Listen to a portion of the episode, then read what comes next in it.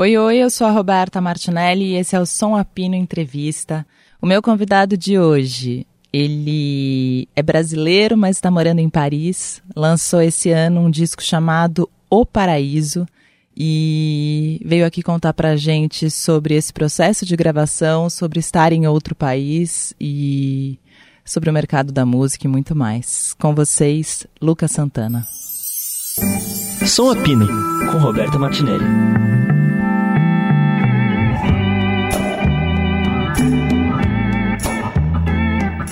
Bom, agora a gente vai começar. Um, dois, três, gravando. Lucas Santana. Lucas. E aí? Me fale, lan lançando o Paraíso em 2023. Lançando o Paraíso, pois é, lancei o Paraíso em janeiro e tá massa demais, assim, pô, a repercussão tá muito massa aqui fora, pô, incrível, assim, a gente realmente teve uma repercussão que acho que a gente nunca teve, assim, com os outros discos, que sempre foram, que sempre foi muito bom aqui, né, sempre teve muito espaço, mas dessa vez, pô, tinha capa da Songlines, assim, que é uma, uma revista que só quem tinha sido capa era o Gil Caetano e o seu Jorge, sabe? Sim. brasileiro, assim, uma revista muito importante aqui para o, o mercado da Europa, assim. O então, Lucas está falando aqui porque ele está morando na França. Ah, é. Estou morando na França. Isso. Desde? Desde maio do ano passado. Por que, que você se mudou para a França, Lucas? Ah, várias coisas assim ao mesmo tempo, mas durante a pandemia teve, a gente teve aquele presidente horroroso, né, que destruiu a cultura toda, então não tinha nenhuma perspectiva de futuro, além da falta de perspectiva que a pandemia trazia. E em outubro de 2020, a minha booker que da Europa falou, ó, tem uma turnê aqui para fazer, você tá afim de fazer? Eu falei, ó, afim eu tô, tô até precisando, mas e aí, como é que eu entro se eu não tenho passaporte europeu ou, o documento lá? E a gente arriscou, acabou que eu consegui entrar. E ao final da pandemia eu tinha feito 40 shows na Europa, a maioria na França. E aí esse processo de ficar durante a pandemia acabou que eu morei sete meses em Paris. E aí começou esse processo de falar, cara, é, sei lá, no Brasil nunca tive uma gravadora, aqui eu tenho um gravadora há 10 anos, sabe? Book, é, espaço pra caramba em jornal, toco no rádio, assim. Agora lancei o disco, semana passada fiz uma hora na Rádio FIP, que é uma rádio super do mundo escuta aqui, sabe? Me deram uma hora de programa. Enfim, aí foi, foi, foi somando isso, sim. Eu falei, cara, minha vida inteira a galera me chamou para vir para cá, nunca quis morar fora do Brasil. Mas aí finalmente eu achei que que era chegada a hora, assim, sabe? E e aí teve uma coisa que aí durante a pandemia eu mostrei meu disco novo, as músicas novas do Paraíso pro dono da minha gravadora. E ele falou, cara, vamos gravar logo esse disco durante a pandemia, que aí quando acabar a pandemia a gente lança e tal. E aí eu falei para ele, falei, cara, porque geralmente eu bancava meus discos licenciava para para Europa, para eles licenciarem para o resto do mundo. Aí dessa vez eu falei, pô, eu não pandemia aqui, Bolsonaro e tal, não sei quando é que as coisas vão voltar, eu não vou investir uma grana agora, sabe? Eu vou, pelo contrário, vou segurar a grana, sim, ele falou: não, fica tranquilo, dessa vez a gente vai bancar tudo, você não vai bancar nada. A única contrapartida que eu te peço é que você grave esse disco inteiro na França com músicos franceses, todo mundo francês, a pessoa que vai fazer a capa e tal. Eu falei: não, isso, pô, isso é tranquilo, porque ah, pensei, né, pô, uma experiência legal também tocar com Super. outros músicos, culturas diferentes, acho que vai enriquecer para os dois lados. Aí eu falei para ele assim, falei, tá bom, é, como eu fiz essas músicas durante a pandemia e, e, eu já tinha feito um disco de voz e violão anterior, então essa minha relação com o violão só tem crescido, assim. Então essas últimas composições, não só eu toco o violão no sentido de fazer um ritmo, eu realmente faço um contracanto, é uma conversa entre violão e voz assim muito mais intrincado do que do que nunca foi. E ao mesmo tempo, o último disco foi o disco que a gente mais vendeu o disco, a gente mais teve play nas plataformas, a gente mais fez shows, a gente mais tudo, assim. Então, digamos assim, que em termos de mercado, foi o maior. Foi o melhor disco pra gente, assim. E aí o dono da minha gravadora falou assim: não, mas isso aí você já fez. A gente contrata você porque você é muito criativo e cada disco você faz uma coisa diferente. É por isso que a gente gosta muito do seu trabalho. Então ele falou: então não dá pra gente fazer voz a gente vai ter que fazer outra coisa. Eu falei: tá bom, então a gente faz outra coisa. E aí, quando eu saí da, quando eu saí da reunião assim, eu falei: caralho, bicho, onde é que no Brasil eu vou ter uma conversa dessa? Onde eu vou estar tá me colocando como dono da gravadora, o dono da gravadora vai estar tá se colocando como artista. Como sabe? eu. como eu, sendo que minha história é que cada disco realmente eu faço uma coisa completamente diferente da outra. E aí, nesse dia, foi o dia que eu decidi. Eu falei, não, cara, eu realmente eu, tô no lugar errado, sabe? Eu tenho que vir para cá, bicho. Aqui é. Todo mundo me dá todas as condições, sabe? Ô, Lucas, mas você acha que por que isso acontece no Brasil, né? O ano passado, o Som Apino Entrevista teve uma leva de entrevistas doídas até, de pessoas reclamando, né, do que era o Brasil, do que estava acontecendo por aqui, sucesso, fracasso e não sei o que, não sei o que lá. Você acha que a falta de recurso faz com que o, o, o, comercial, né, os empresários, os donos de gravadoras, os caras de business no Brasil apostem no sucesso sempre ou apostem no, no jogo ganho e isso faça com que o nosso mercado mainstream se repita mais? Ou você acha que é uma outra parada? Eu acho que no Brasil em geral tem essa cultura, tem essa cultura da monocultura. Isso não é só na música, né? Isso é em todo lugar, assim, tem, tem sempre um discurso dominante, assim.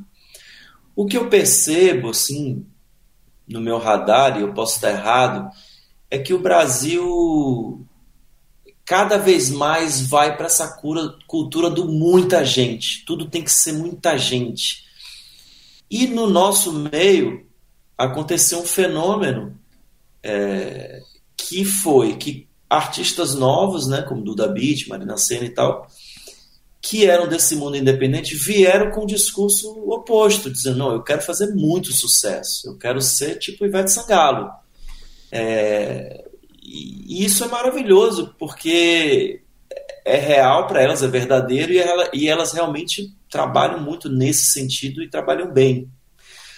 Só que ao mesmo tempo, é, eu não acredito nesse lugar como sendo o único lugar, sabe? Não que eu seja contra ele, mas realmente eu eu não posso acreditar que a arte seja só uma coisa para muita gente, sabe?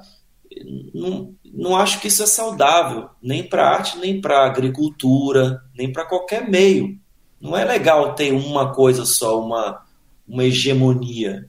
Sim, e no sabe? Brasil o que tem acontecido é que não tem espaço para esses outros tamanhos, né? Não existe mercado. Exatamente, é um problema de tamanho de mercado. Eu vou te dar uma informação que você vai entender rapidamente também, porque eu decidi vir para cá. No Brasil tem quase 6 mil municípios, um país de 200 milhões de pessoas. A cidade mais próxima que eu, na pandemia, eu fui morar no interior de São Paulo. E morei perto de uma cidade de 150 mil habitantes, Mata Petininga, que, que a parte cultural é quase nula, sabe? Não tem ali, nem por parte dos governantes, nem por parte da população, uma grita pela cultura aquilo não tem importância. É, morei perto de Sorocaba, uma cidade de 700 mil habitantes, não tem um festival de música em Sorocaba. Como é que uma cidade de 700 mil pessoas não tem um festival de música anual? Em contrapartida, por exemplo, aqui na França tem 35 mil municípios. E eu já toquei em muitas cidades, em festivais, que eu juro por Deus, a cidade tinha mil habitantes. Mil habitantes, Roberto. Só que o dinheiro destinado à cultura faz um festival anual de música todos os anos. E a cidade toda se engaja nesse festival.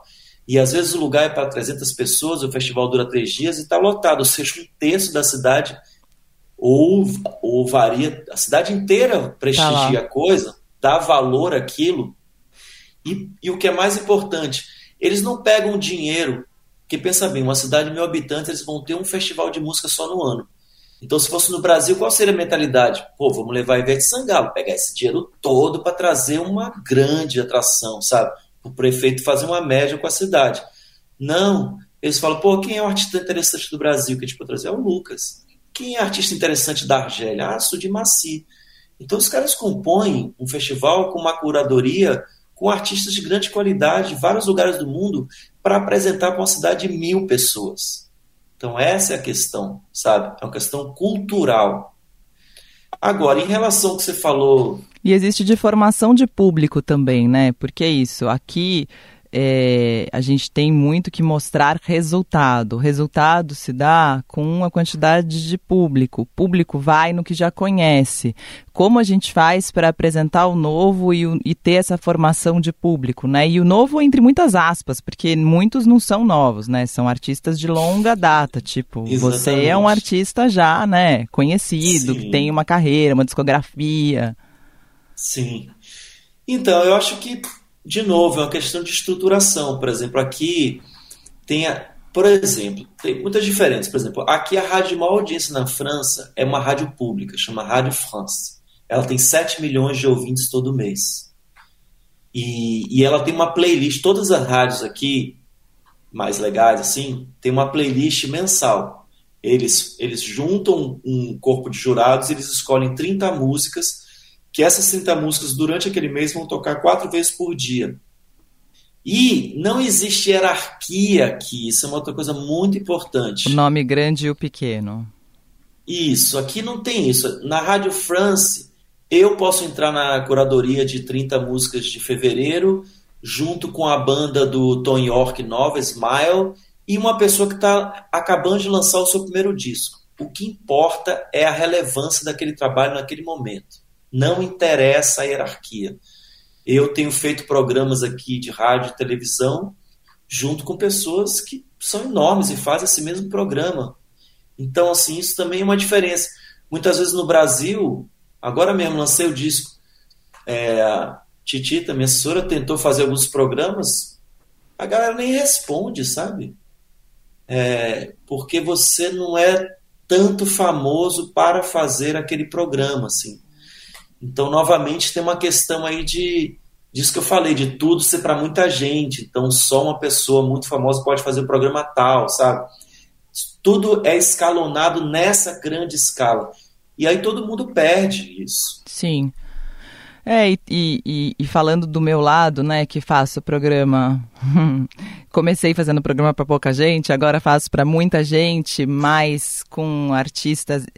É, tem, ó, eu acho engraçado isso, ó, você, já que, já que a gente é amigo, eu vou falar. Mas muita gente, por exemplo, aí vem aqui e fala, tipo, ah, eu não toco no rádio, estando no rádio, entendeu? Eu sou rádio, uhum. entendeu? É louco isso, porque também existe o se acostumar com o ambiente que a gente tá, entendeu? Sim. Lucas, eu devia ter falado isso já para 700 pessoas, falei para você porque a gente é mais íntimo. Cara do Lucas, né? Tipo, tomou uma, uma, É porque isso, quando eu entrevistei a Duda Beat, ela tava falando, eu não toco no rádio. E eu pensando, mas eu sou o rádio, você tá tocando agora.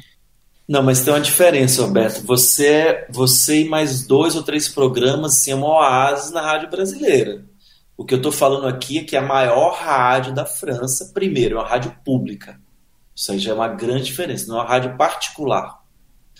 Depois, a, as outras rádios de grande audiência, como a Rádio Nova, a Rádio FIP, que tem uma enorme audiência também e que tem algumas têm publicidade, outras não, é, tem esse tipo de curadoria, ou seja, tem muito mais lugares para tocar. Sim.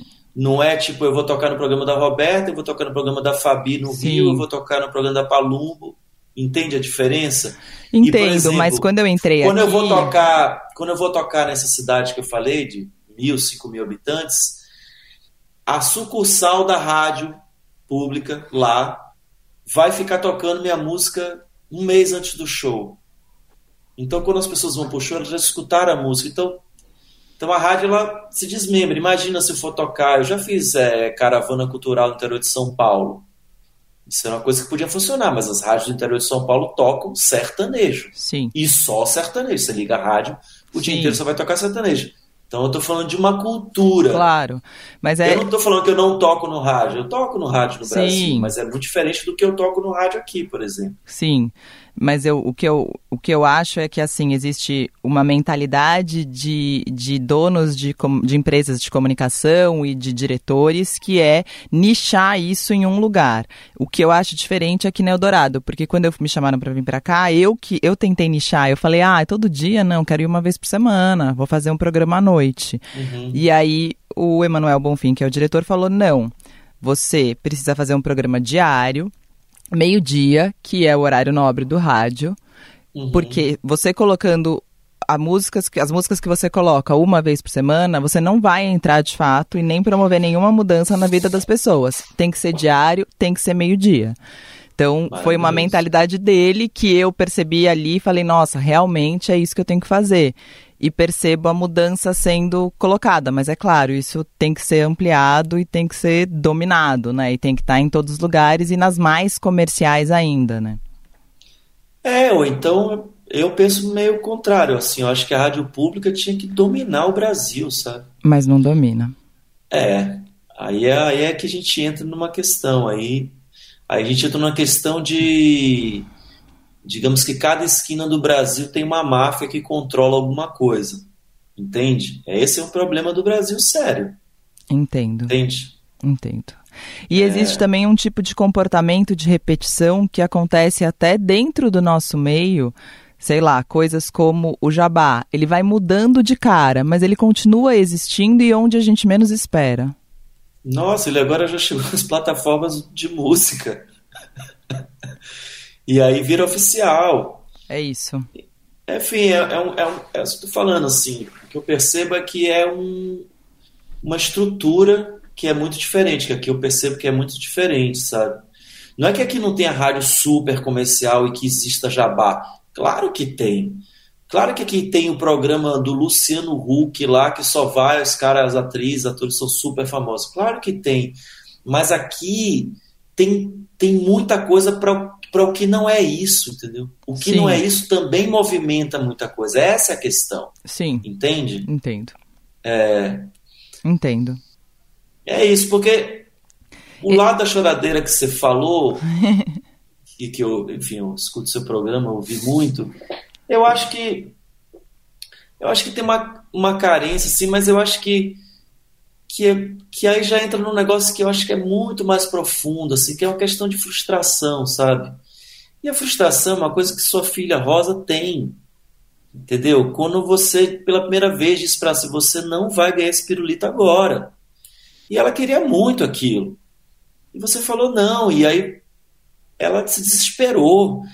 E aí, sorte que ela tem uma mãe legal que vai acolhê-la ali, né? Porque muitas vezes tem muitas crianças que não têm essa condição.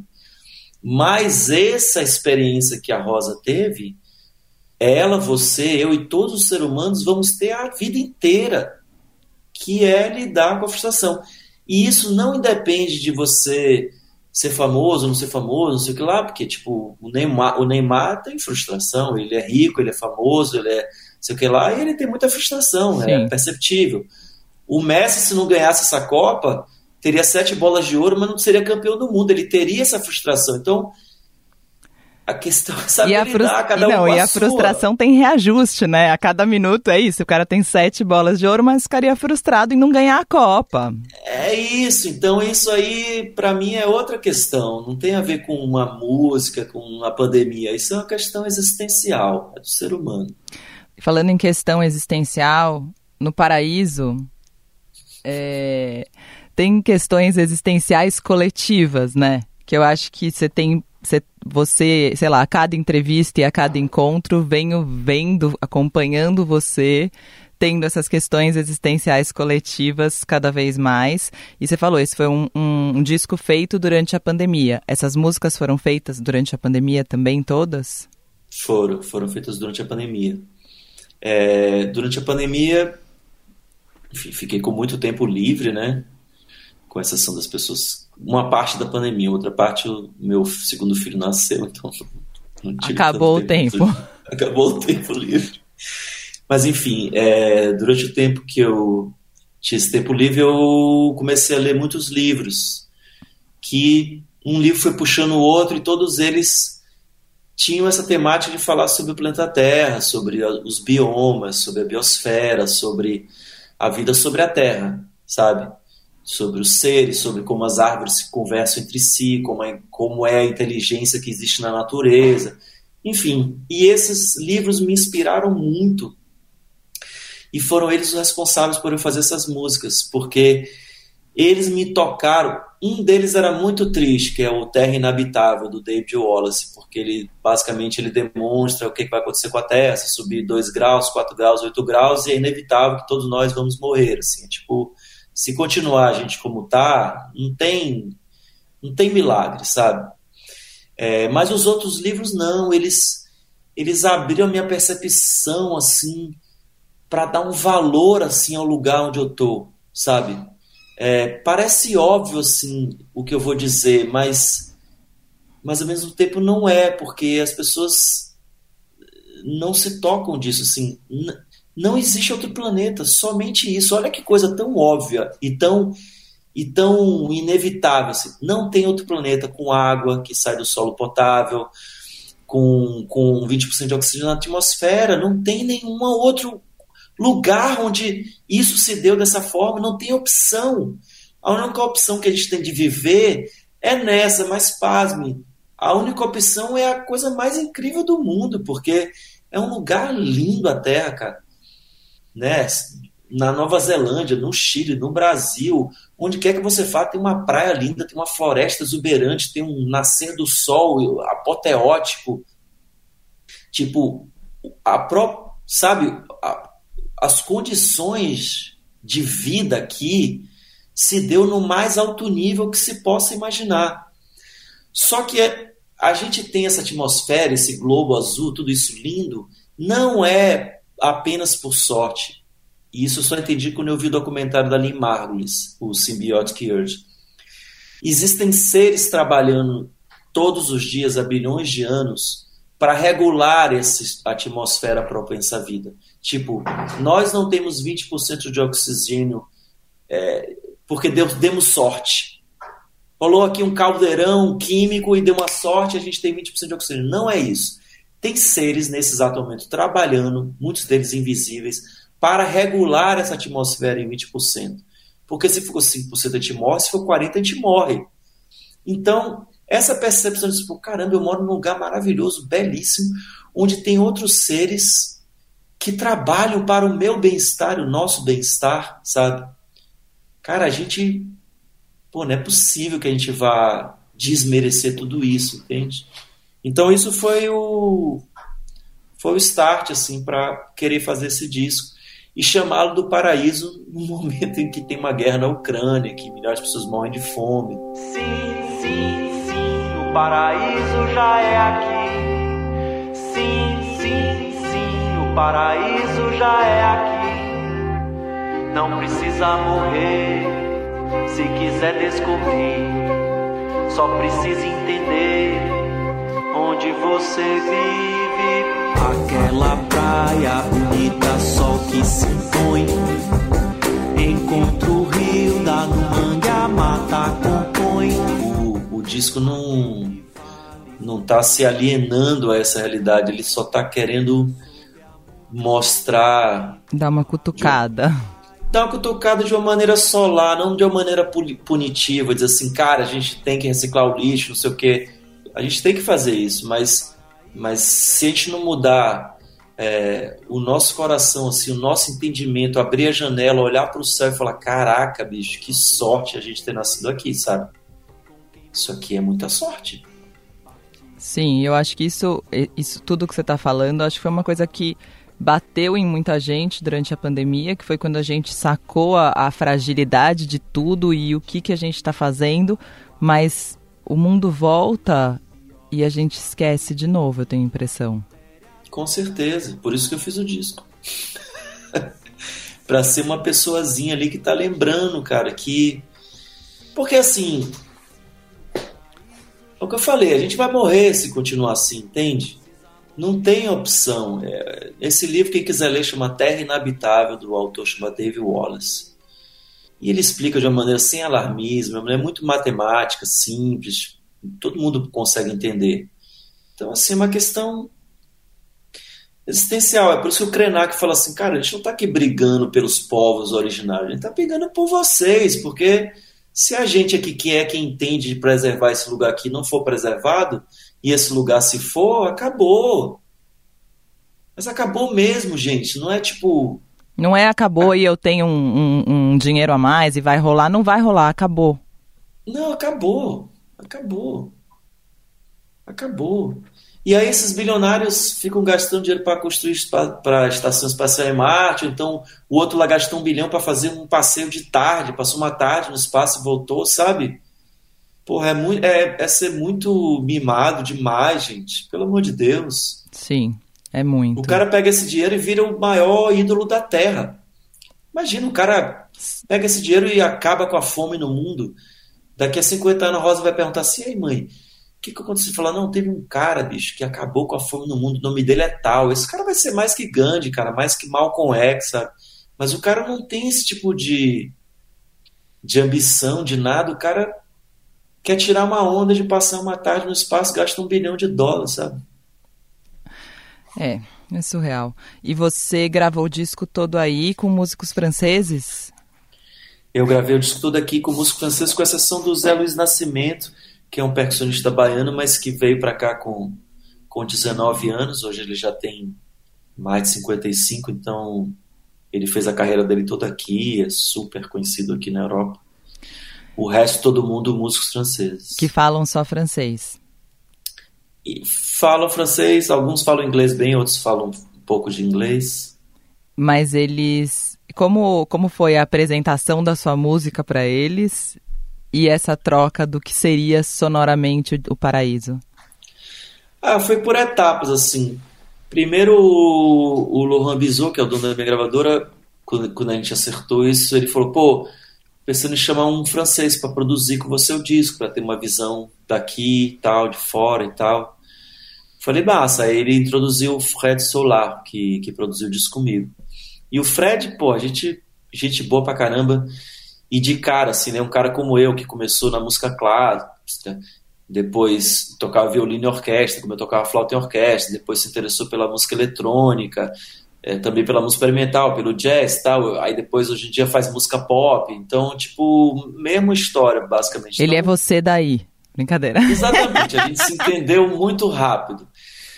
Aí, através do Francis Solab, ele, ele chamou o Laurent Bardeni, que escreveu os arranjos de sopros comigo, e aí também o Lohan Bardeni, um cara mais de jazz, mas que pô, ouve de tudo. Então foi super fácil. E, e, o, e o Zé Luiz, bom, o Zé Luiz brasileiro de Salvador, ali, toda a linguagem.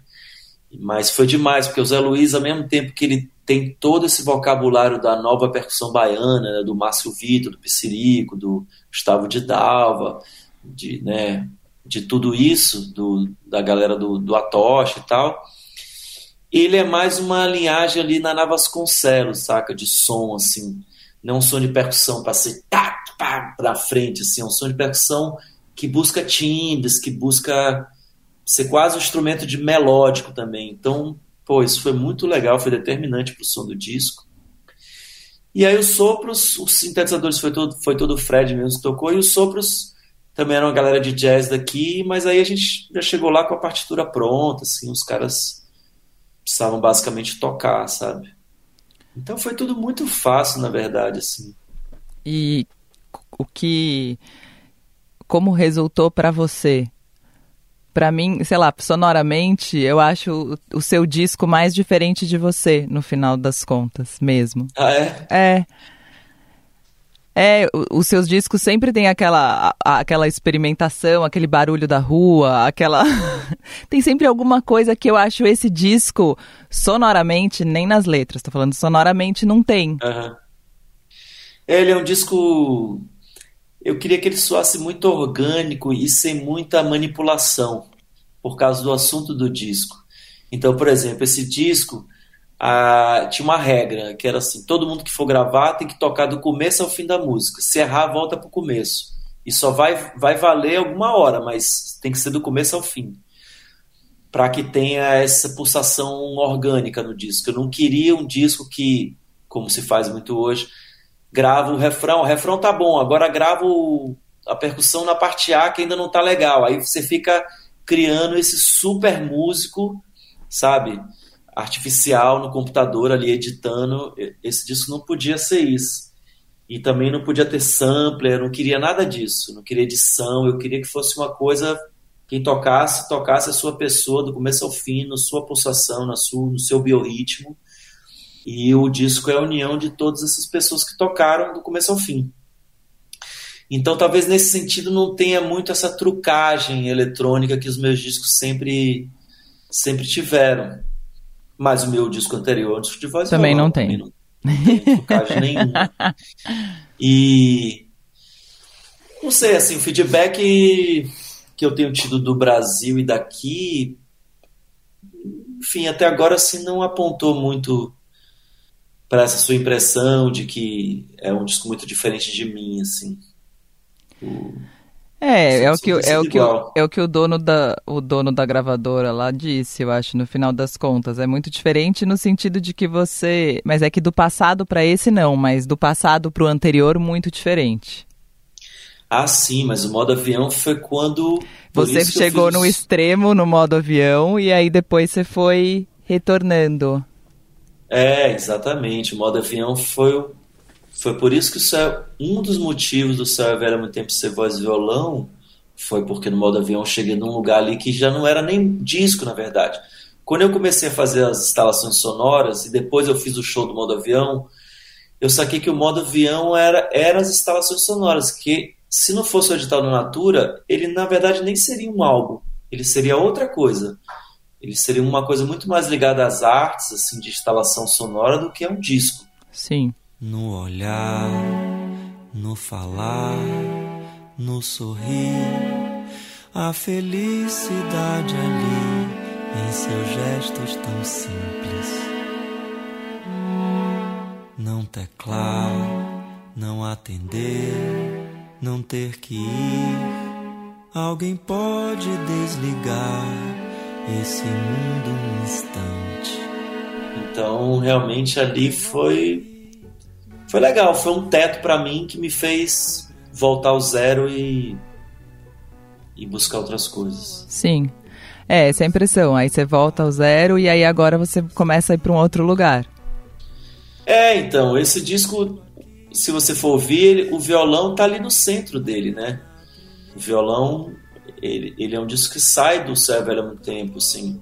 E eu não sei, eu posso próximo disco eu posso estar aqui falando com você e, e, tá, e tá me desmentindo completamente, mas eu como Lucas Santana, assim, esse meu trabalho que autoral com o meu nome, eu eu quero agora centrar ele muito mais nesse lugar mais acústico do violão, das canções, assim, explorar ele para vários lados, mas isso ser uma constante, sabe? É, muito dificilmente você vai me ver fazer um disco como Sobre Noites e Dias.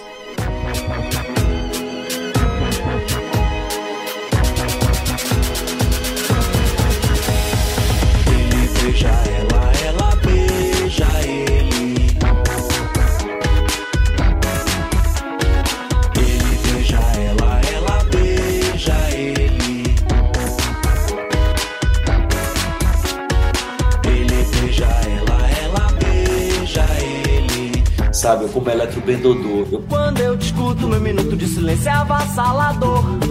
Se multiplicado numa rede BBS de computador, será elevado a milésima potência, vai explodir.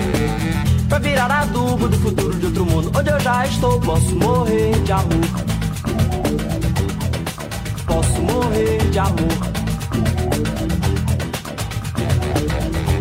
Eu lhe vejo a simetria do compasso do meu coração Dispara um clima acelerado e confuso como um arrastão Posso fazer com outro nome, com uma galera, uma banda e tal, mas no meu nome, assim, meu trabalho autoral, eu agora quero ir para esse lugar. E você acha que tem a ver com a solidão da pandemia? O que ele é você voltar pro violão e trazer tudo isso, porque você fica sozinho um tempo, você começa a compor, aí depois você vai morar aí, imagino que você faça muito show sozinhos, quando você vem pra cá você faz show sozinho. Não, mas agora, desde o ano passado eu só faço show com banda aqui. Aqui não, né? Ah, aí eu fiz os últimos, os últimos Ah, você fez agora? É, eu fiz em janeiro, no meio de janeiro, 13, 14 15. Mas eu acho que isso tem a ver. É, pode ter a ver com a pandemia, mas eu acho que mais do que isso teve a ver com a turnê do Severo no Tempo, que eu fiz sozinho. Eu, violão e guitarra. E que nesses shows eu descobri no Brasil que as pessoas sabiam cantar minhas músicas. Que no show com banda, aquela barulheira, eu nunca ouvi ninguém cantar minhas músicas. Eu achava que ninguém sabia cantar. E aqui na Europa eu consegui fazer eles cantarem vários refrões em português. Então, sinceramente, assim, eu descobri que essa parada do voz violão é uma magia que eu sei fazer. Que eu aprendi a fazer, de tanto que eu fiz, saca? Esse show sozinho eu, eu sei controlar a magia da parada, assim. E, e me fez ter essas revelações, que as pessoas sabiam cantar minha música. Então, de alguma maneira, eu gostei mais disso, sabe? Eu me senti mais perto das pessoas, senti as pessoas mais perto de mim. E senti também que eu sou uma pessoa que a minha voz, quando eu canto, é uma voz doce. Isso é uma coisa que todo mundo comenta. Eu não tenho uma voz megafone, entendeu? E desde o céu velho há muito tempo que eu percebo que quando eu falo nesse lugar, nessa frequência, é como se fosse como se minha voz fosse um submarino ou como se fosse uma espaçonave invisível que o radar não pega. Eu consigo furar mais, eu consigo chegar mais no coração e na mente das pessoas do que o Lucas que vinha ali querendo ser um som alto pra caraca, saca?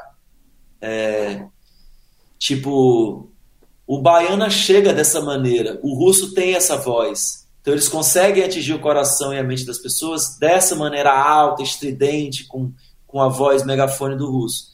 Eu sou o contrário, eu não, eu não atingo as pessoas dessa maneira. Eu atingo pessoas de uma outra maneira, num outro registro. E essa descoberta eu só tive quando eu fiz a turnê do Céu é Velho. E por isso que eu quero continuar nessa frequência, porque a minha frequência é como pessoa. E aí é aquela coisa psicanalítica, é como um encontro de mim comigo mesmo, depois de tanto tempo. Eu, eu realmente entendi quem eu sou, quem é a minha voz. E qual é a frustração que se dá nesse momento? Porque se sempre tem frustração, tem alguma? Cara, olha, eu tive muitas na vida, sim. É, tive que lidar com essa questão, por exemplo, é,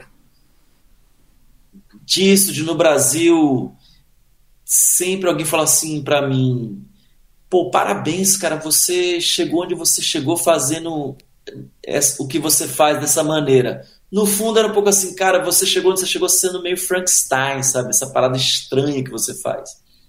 Que bom, não foi exatamente o que você falou, mas você falou em um seu jeito sempre tem um barulho, um negócio. É quase isso, é quase como se fosse uma coisa estranha no Brasil. Não é verdade isso, Lucas. É. Não é. Não é, não, mas não é uma coisa é. estranha, mas é tem sempre um, um, uma, uma. Tem sempre uma experimentação, tem sempre alguma coisa nova que você quer trazer. E aí depois, isso, depois do modo parte... avião, que talvez seja o limite da experimentação. Isso, que é isso que eu falei, isso faz parte do meu ser humano, assim, minha, é o que reverbera no meu ser, assim, sabe? Que é a coisa mais que eu mais desejo para meus filhos, que eles encontrem uma coisa na vida que reverbere o ser deles. Acho que isso é a coisa mais importante da existência, assim, nada pode ser mais importante que isso, sabe? Sim. Então isso é o meu ser. Mas no Brasil sempre sempre ouvi esse lugar, assim, sabe? E e também já tive frustrações em relação a, como todo artista, querer que a música chegue a mais gente. Mas é isso, aí você vai para análise, você fala, pô, mas você faz um som, cada dia você faz um tipo de som diferente. Como é que você quer que.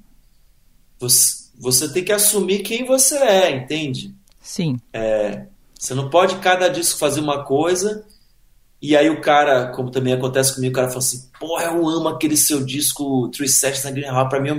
Aí imagina o cara ouvindo sem nostalgia depois fala, porra, cadê o reggae, cadê o dub? Aí o cara que ouviu o Sonoro de Dias, que é um disco com guitarra, todo eletrônico, aí ele vai ouvir modo avião seguinte e fala, porra, esse cara pirou, mano, cadê aquele disco, o som que eu adorei? Então assim, eu não sou, eu nunca fui fiel ao meu público, sabe? No sentido do que eles gostaram, eu vou lá e repetir. Então eu não posso exigir que eu tenha esse público enorme no Brasil, porque eu não fiz, eu não, eu não colaborei por isso. Mas você né? sempre foi fiel a você, que talvez seja mais importante. Com certeza. E por que, que eu estou dizendo que o momento não é de frustração para mim? É porque eu estou aqui na França e aqui na Europa o que gostam de mim é exatamente o que eu sou. É aquele papo com o dono da minha gravadora. Eles gostam que cada disco eu tá faça uma parada diferente. Eles gostam disso. Então, na verdade, aqui eu me sinto. E é engraçado porque aqui tudo para mim sempre de uma maneira muito fácil, sabe? Eu não preciso fazer esforço para as coisas acontecerem as coisas acontecem. Então, sei lá, eu estou no lugar certo na hora certa, finalmente. Mas bem de vez em quando que a gente tem saudades. Não, pô, com certeza, eu quero ir sempre. Obrigada, Lucas. Eu tremo minha mão desde a primeira vez, agora eu não tremo mais, mas a gente vai ficando é. mais, mais aberto.